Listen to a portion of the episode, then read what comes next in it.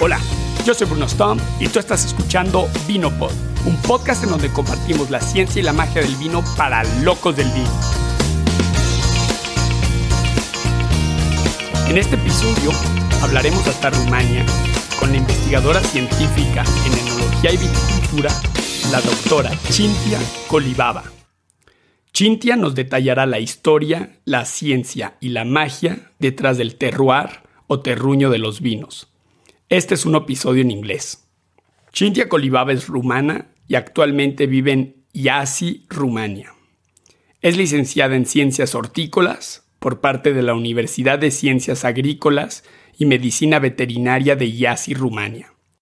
En la misma universidad, Cintia estudió la maestría en tecnología y control de calidad de bebidas, al igual que su doctorado en enología y viticultura.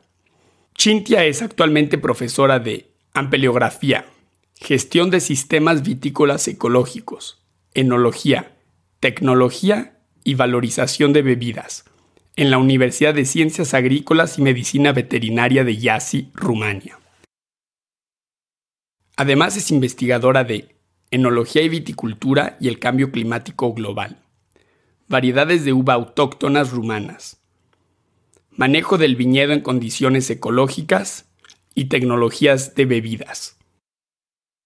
Cintia y yo fuimos compañeros de laboratorio en Suiza durante mi tesis de maestría. Somos buenos amigos y sobre todo locos del vino. Quitemos el estudio y vayamos a la entrevista con la doctora Cintia Kolibaba. So, hi Cintia and welcome to Vinopod. Hi Bruno, nice to be here. Thanks for the invite. We always begin with this question. When and how did the wine bug bite you? Yes, I, I was actually thinking about this today.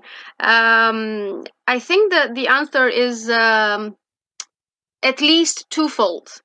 Uh, I like to think that genetically, uh, I have, um, let's say, wine running through my veins, hopefully not uh, uh realistically, uh, because my grandfather um, from my mother's side was a winemaker uh, and he worked for a long time uh, at the um, winery very close to the city where I live in Romania, uh, a winery called Cotnar.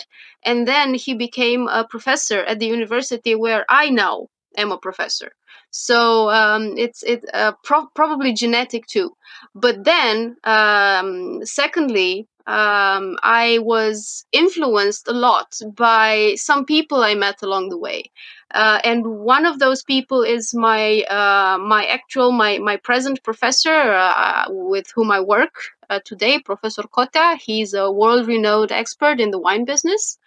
Um, and uh, as I um, continued my studies and my uh, specializations um, across the world, um, I found wine to be um, such an interesting domain and ever changing. Uh, you never get bored. Uh, you can um, discuss it from uh, a variety of point of views, and it is, um, let's say, uh, a, a lion, a, a, connection between people. It can make a connection between people. That's why, um, yes, I have this wine bug, Bruno, as um, as you've said before. Yes. Very interesting. So, passing on to the theme of this episode, could you please begin by explaining to us what terroir really is?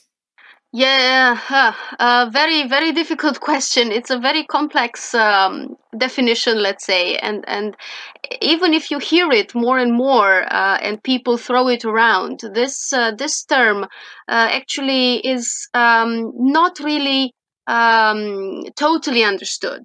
If you ask different people, you will get different uh, definitions. But in in in a very simple um, manner, uh, let's just say that terroir attempts to capture all of um, the environmental and cultural influences in growing grapes and making wine. It comes, of course, from the French uh, word terre or territoire, um, and um, it, it, was first used in uh, in France by uh, monks, uh, by Cistercian monks in Burgundy, uh, France, and then um, slowly it appeared in um, in the definitions of, of people tasting wine. Uh, I think that um, it has um, it, it, embodies all the ties to the climate, soil, uh, grape varieties, but also and very importantly, also um, the human influence on the vineyard and on the wine of course nothing too heavy-handed um, nothing too um, uh, too strong uh, but the usual human influence and that is very important to, to, to remember. What strong science do we have linking wine and terroir and what is still to be discovered uh, I I'm a I'm a uh, let's say I'm a scientist. I'm a researcher. Um, we play around with wine a lot, and there are um, a lot of analysis that we can do to to underline the the effect of terroir. Um, first, I I would like to underline the fact that uh, if you ask different people um, maybe not all of them will agree that terroir is a real thing. And i think that is very also very important. Um, you some people will say it's a real thing that it's um, um backed up by um, by analysis and by wine tastings and by um, uh, the the smell and the flavor of the wine. But there are some uh, people that will probably point out that it's a maybe more of a marketing tool uh, something that's um, winemakers use to emphasize their wine, to highlight it, uh, to say that uh, this is a bit more special. Uh, because it has um, it, it's a terroir wine you can feel the terroir you can taste the terroir um, and of course if you are not really um, familiar with uh, what terroir means and and how you can uh, maybe find it in wine, then yes, you will say ju- just not to feel overwhelmed by the others. You will say yes, I, I can feel the terroir. Um, but um, from all the analysis that we have done so far, uh, there are many things that can be linked to, to the terroir. Uh, for example, uh, aroma compounds, uh, uh terroir components like uh, wine growth, climate, soil, water relationship, quantifying terroir components um, that um, influence fruit composition and wine quality. very importantly, now regional fingerprinting of wines, like it's a kind of a chemical signature of, of the of the wine, um, and even and uh, latest probably precision viticulture like spatial technologies to manage and, and improve the crops uh, drones that uh, maybe pinpoint uh, a place in your vineyard that uh, has some problems has some issues or where the, the grapes are of the best quality and so on. Um, what, what i uh, would also like to say is that of course science can give a lot of answers uh, but maybe we should look at this at, at, it this way also. Do we want all the answers? Do we want do we want all the all of the mystery to to be solved? Um, maybe not, because wine is actually uh, um, um, uh, a, a, mysterious drink. It is a complex of, of uh, compounds nobody discovered until now everything about wine. So maybe that mystery adds to the uh, to the final touch of wine. I, I, totally agree with you. In this podcast, what we want to share with our audience is actually all the magic and the science that it englobes the wine world, because that's exactly what you said. I mean, we have all these uh, analytical machines that can help us out in explaining what wine is but at the same time, we have all these magical, I mean, it's a magical drink, right? So, till what extent do we want to know what wine really is? Mm-hmm. Of course, and, we can use all those analytical machines, and we can use gas chromatography, and we can use um, um, magnetic resonance uh, equipments to, to tell us, uh, to give us more information on, on the exact plot that the, the, the, grapes were harvested from, and so on. But uh, is that really the point? Um, I think that the point is to um, um, maybe enjoy the the the atmosphere enjoy the feelings that are given to you by wine.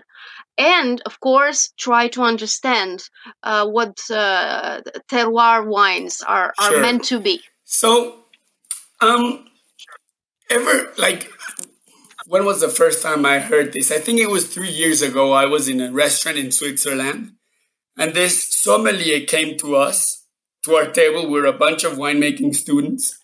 And um, this guy told us you want an aromatic wine you want um, a very full body wine or you want a mineral wine? And I was like, what is this? And ever since I've been wondering myself, what is this? What is the minerality? Is this really true? Does it exist? Um, apparently, just like terroir, minerality in wines is um, is a very complex term. And we don't really know so so far what exactly does it mean. Uh, of course when you say mineral you think about uh, earth you think about stones you think about minerals you think about flint you think about um, maybe maybe acidity you think about maybe salinity uh, maybe you think about the the um, reaction in your mouth uh, the saliva that um, uh, is produced in a uh, maybe in a more um, fast way uh, of when you're drinking a mineral wine. Because of course maybe as children we all licked stones in once or twice in our life. And we all remember that that taste that that feeling. Um, mineral mineral minerality in wine um, is popping up everywhere uh, and um, it is it is quite useful to to use. Um, but we we really need to understand uh, that it, it doesn't mean only one thing. Um, usually, uh, this licked stone character is seen as negative. Uh, again, is this just a marketing term? Um, enology experts put it put it down to, to different compounds that are produced during winemaking or during the, the life of the grape. Um, maybe it's something connected to the soil uh, and to the minerals in that in in the soil. Still, they are very very um, low in quantity, so it's not really connected to. Probably, it's not really connected to the minerals in the soil. Uh, but a lot of uh, experts agree that uh, minerality and um, salty saltiness in wine uh, and um, wines high in acidity will all be uh, grouped together somehow by by wine tasters. Um, I think that um, it is very important to um, group wines according to this minerality uh, characteristic. For example, the wines, the the uh, Rieslings made in Germany, uh, or uh, Mosel and Rheingau uh, in Austria, maybe the Sauvignon Blancs from um, uh, the Loire Valley. the the Priorat region, the Chablis region, and so on, may, they they would all be classified as being mineral. So these are more or less all um, wines of, of uh, Nordic um, origin uh, with high acidity. So clearly, it there is a connection. Uh, I'm not saying that um, uh, wines with minerality are wines with high acidity. It's not. There is not an equal sign there, uh, but clearly they are connected. Um. So, can we really taste the terroir of a wine in the wine itself? Um, for, for example, Bruno, we have um, in Romania, uh, I mentioned it before, we have uh, this winery very close to, to the uh, city where I live in, this uh, winery uh, named Cotnar.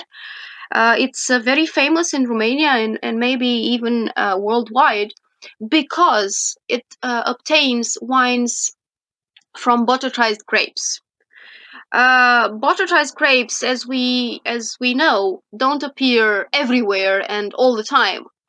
Uh, there is there, there have to be some special conditions. Uh, these wines obtained in certain years only and um, uh, uh, in in a certain place in, in the vineyard uh, always win uh, the the grand gold medal at at uh, wine contests, at international wine contests all over the world. Uh, and also, the the judges at the wine uh, competitions say they would recognize it uh, from many many more wines. Uh, so apparently there is a, a terroir um, taste, the le goût de terroir, um, but but um, we also have to take into account the experience of the taster, uh, psychological issues uh, such as uh, maybe um, education, uh, what uh, you have um, experienced before, um, what you um, heard before about uh, the wines and, and so on. Um, I would be very doubtful that um, an uneducated person in the wine sector would be able to find this uh, for, for, real would be able to find this um, uh, terroir taste in, in a wine.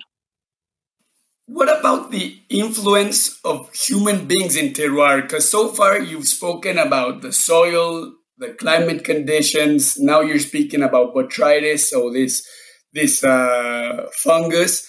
What about you think humans can have a strong influence, perhaps even stronger than the climate and the other factors themselves? What do you think? Um, I think humans can have the um, utmost importance.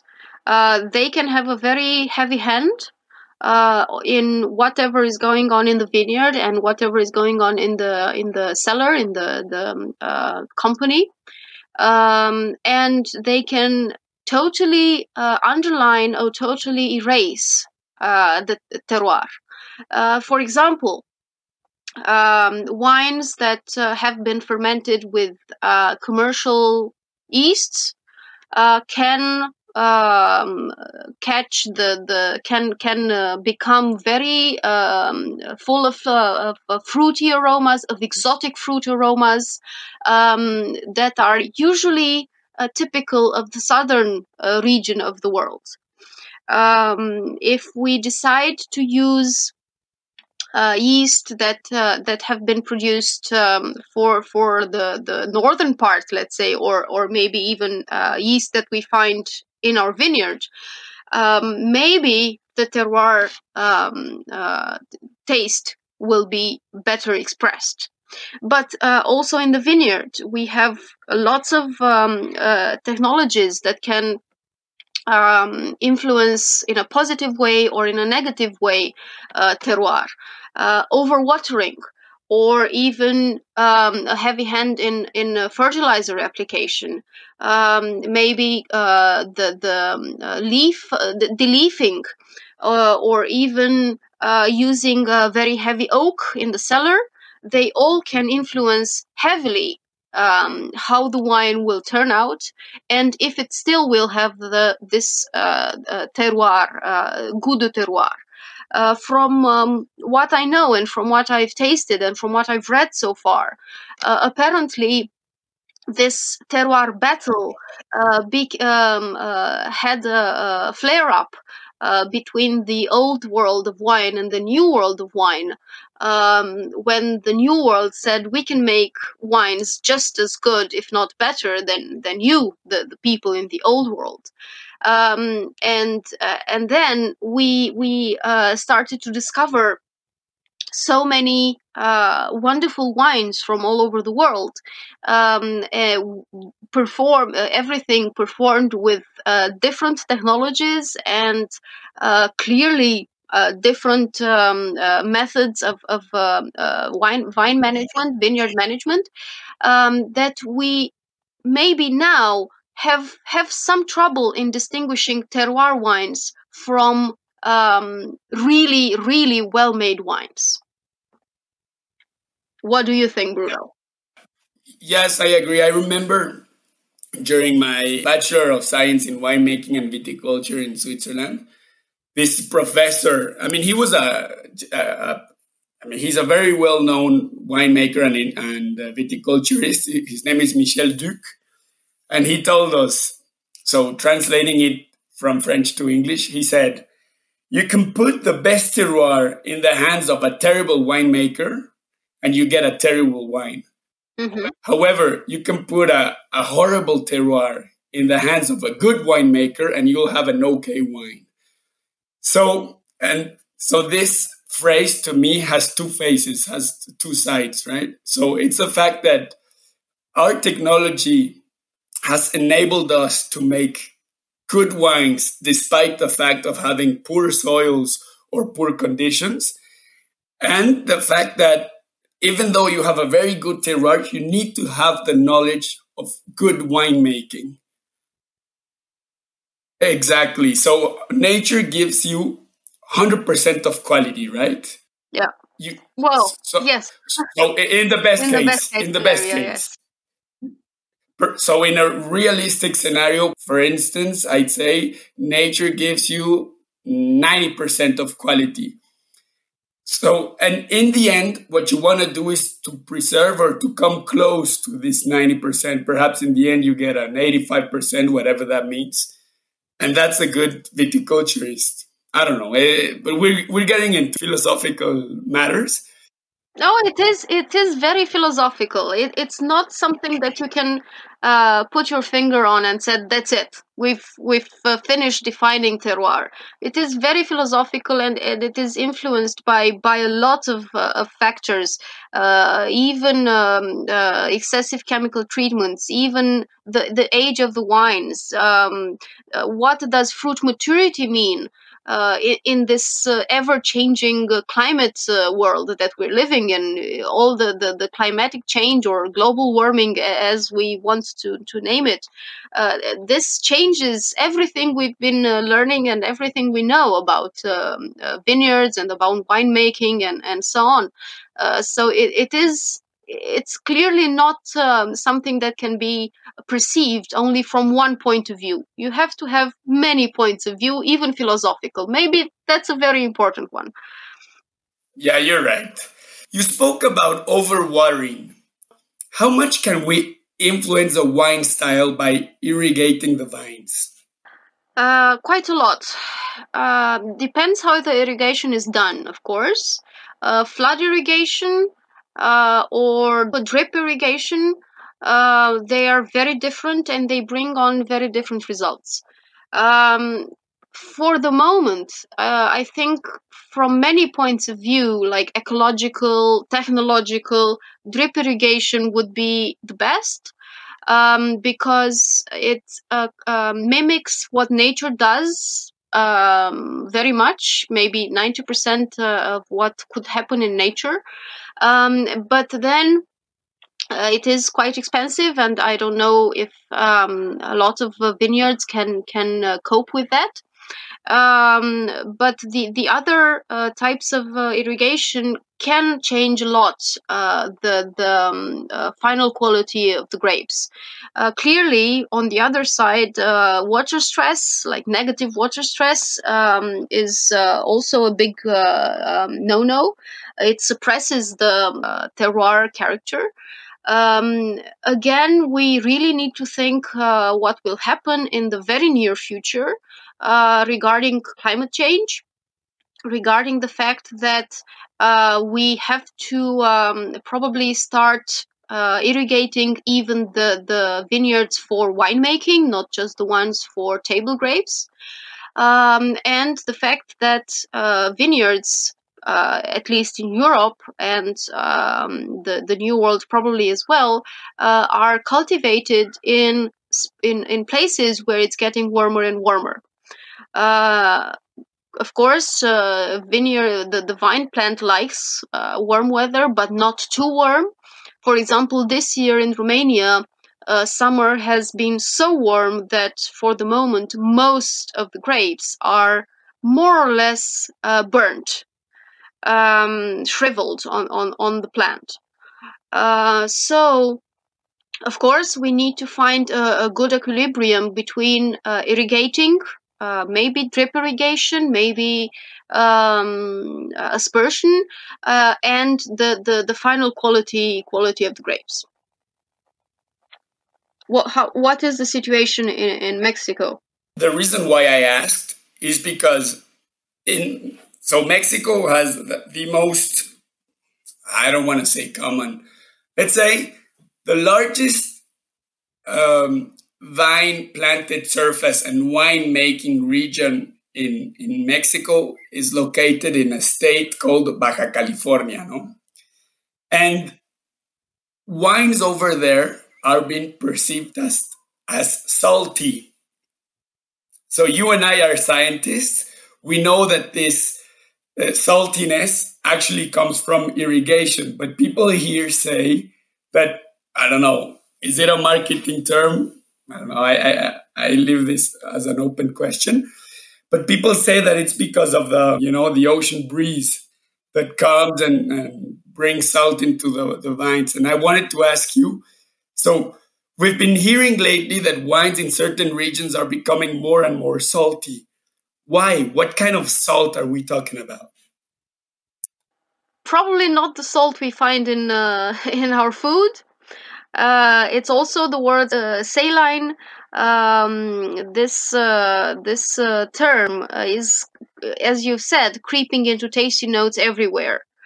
Um, there are uh, this there is this salty tang, this salty feel, which of course may probably it is not related to proximity to the sea but uh, me personally, I find uh, this uh, saltiness uh, a cousin or maybe a nephew or an aunt to minerality. Um, our our um, tongue, our nose, is not really able to to uh, make the difference between the mineral tones in say a, a Riesling from the Mosel or a Puligny Montrachet, um, and that's not not really uh, fanciful either. Um, but of course, it, it, it doesn't seem appropriate to use salinity when describing wine. Still, we do it. Um, but but the interesting thing is uh, maybe the the uh, translation is not the the the um, uh, yes the translation of the word is not really correct because uh, Italian tasters refer to this sapidità, sapidity, which maybe was transferred into saltiness but sapidity has uh, has another meaning. It, it, it means a strong, pleasant favor. Uh, but then it it also makes you think of, of salinity too. Um, so I would say it is uh, something very uh, very much connected to to minerality. You also perform a lot of sensory analysis. It, Guide us through in a, in a test of sensory analysis? How do you conduct Terroir sensory analysis with your students? Uh, well, first I have to make them uh, shut up. They're very excited all the time uh, when we do sensory analysis. Um, and uh, up to the moment where I say, now it's your turn to speak, uh, there is uh, almost mayhem. But then um, they get very uh, interested in um, in trying to describe their experience and and put it in words. Because right that is the the difficult the most difficult part. Um, taking what you feel uh, running it through your brain and finding the right words to describe the experience. And um, it is a very uh, subjective matter and all the time you you have to have a very open mind and say uh, this is his experience. I cannot say he's wrong. Uh, clearly when he says uh, i smell um, flint here or i feel uh, green apples or i feel hay um, that is the person the, the personal uh, experience of that uh, um, student of that boy of that girl um, and you cannot disagree, of course. Um, it is very, very important to train your um, uh, your senses. Uh, and that doesn't mean, of course, that you have to drink uh, wine all the time to train your senses. You just have to train your sensorial memory. Uh, it is very important to uh, be open to to new experiences and to try as many uh, wines, beers, um, uh, cheeses, whatever, uh, whatever you're interested in, and remember the the experience. Remember the smell. Remember the flavor. Uh, remember uh, how it made you feel. Uh, remember something special from that product.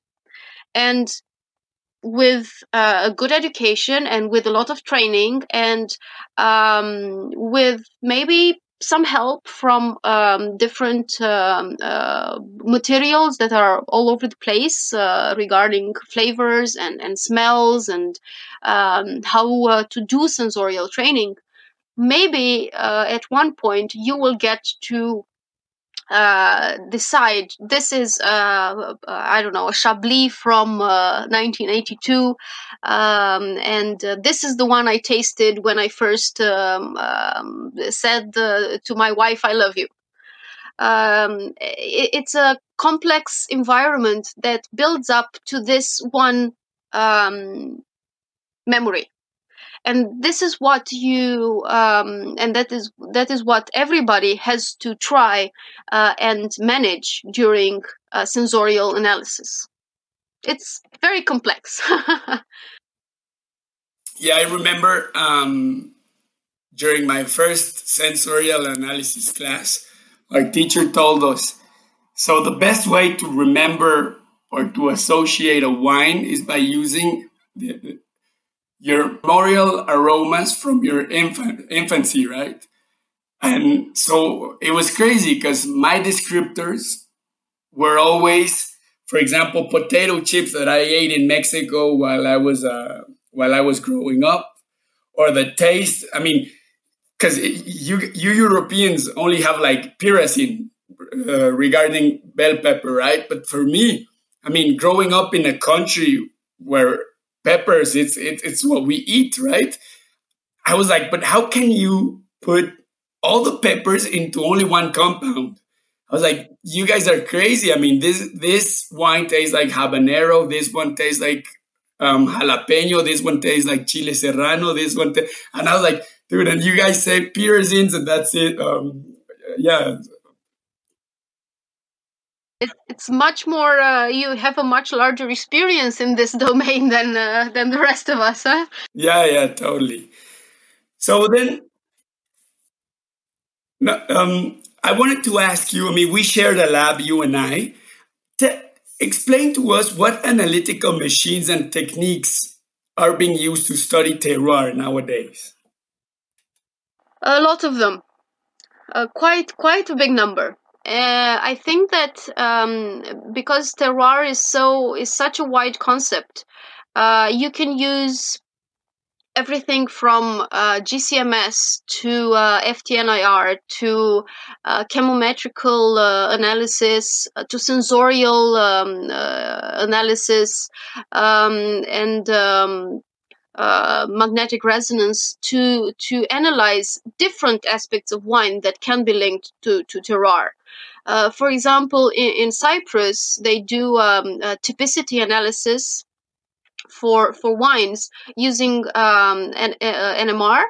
Um, and uh, also so carbon um, and hydrogen uh, ions of carbon and hydrogen that are analyzed uh, but also they uh, they use um, different equipments to analyze the oxygen ions in wine um, of course, we can go uh, way down to to uh, the iron um, iron composition, or we can go maybe um, uh, up uh, to alcoholic concentration uh, that you know has to be around uh, a certain value, or to maybe nowadays very important total acidity.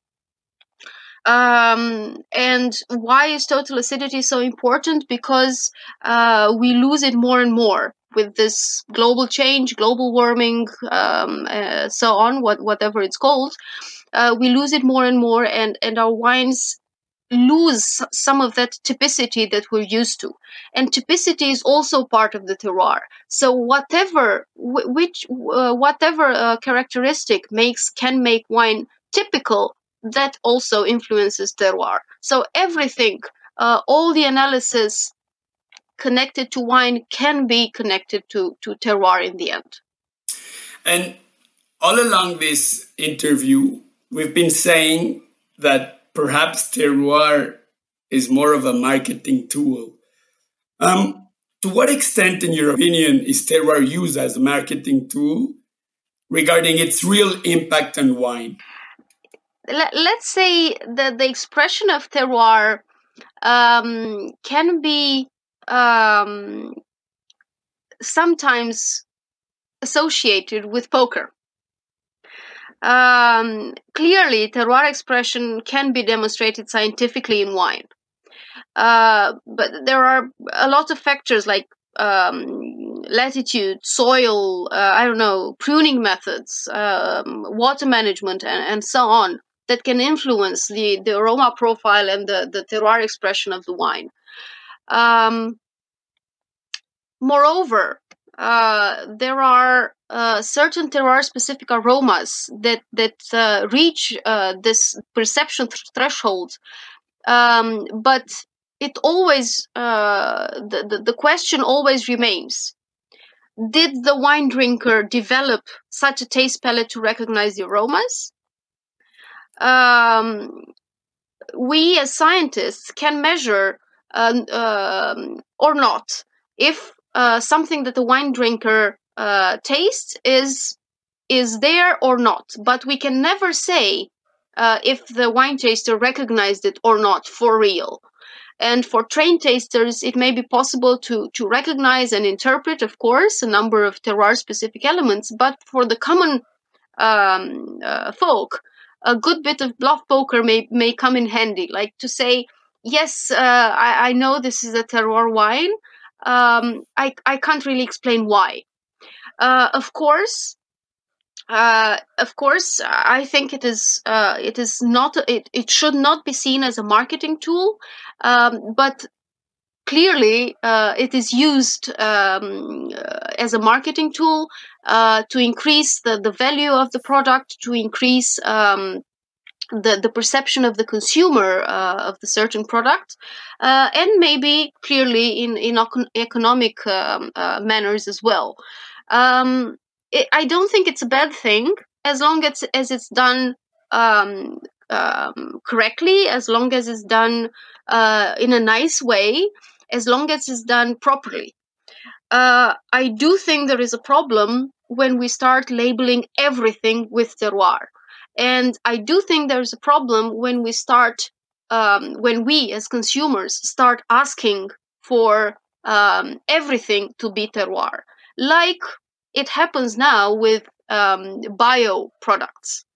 Um, of course, we all know bio products are much uh, di- much more difficult to obtain than um, than the others, uh, but still, um, having this uh, competition is not really something we should be portraying.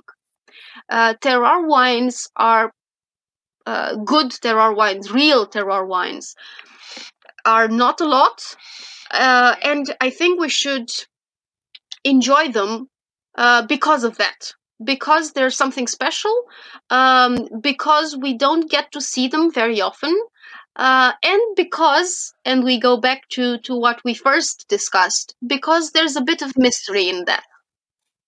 I totally agree. I cannot agree more. Anyway, so that's the end of our interview, Cintia. How may our audience contact you? Um, I am on most social media uh, networks, um, like Facebook, um, LinkedIn, very good. So, Cintia, I know and I hope this will not be the last time that you're on Vinopod. I really thank you for your time, for all your knowledge. I know you prepared big time for this interview. I know you're very busy. Again, gracias. Thank you very much, Bruno. And uh, please say hi to everybody um, listening. Uh, I also do it right now. Uh, and um, hopefully, hear you next time very soon. Si te gustó Vinopod y quieres apoyar, esto lo puedes hacer de dos maneras. La primera es suscribiéndote al programa en donde sea que escuchas Vinopod y danos un buen review. La segunda es apoyándome en Patreon. Me encuentras en patreon.com diagonal Vinopod. Si quieres saber más acerca de Vinopod y de mí, ve al sitio brunostump.com. Me despido con esta frase de Salvador Dalí. Quien sabe degustar no bebe jamás el vino, sino que degusta secretos. En el próximo episodio, el enólogo viticultor argentino Agustín Santi nos hablará de Nueva Zelanda como potencia vitivinícola y su experiencia en semejante país especial. Entonces nada, algún loco eh, a finales del 70, principios del 80 se le ocurrió que el Sauvignon era la variedad de este lugar y empezaron a plantar Bruno y plantaron y plantaron y plantaron y hoy esta región, Marlborough, tiene 27.000 hectáreas plantadas de las cuales el 70% es Sauvignon. No te lo pierdas y nos vemos en el próximo episodio.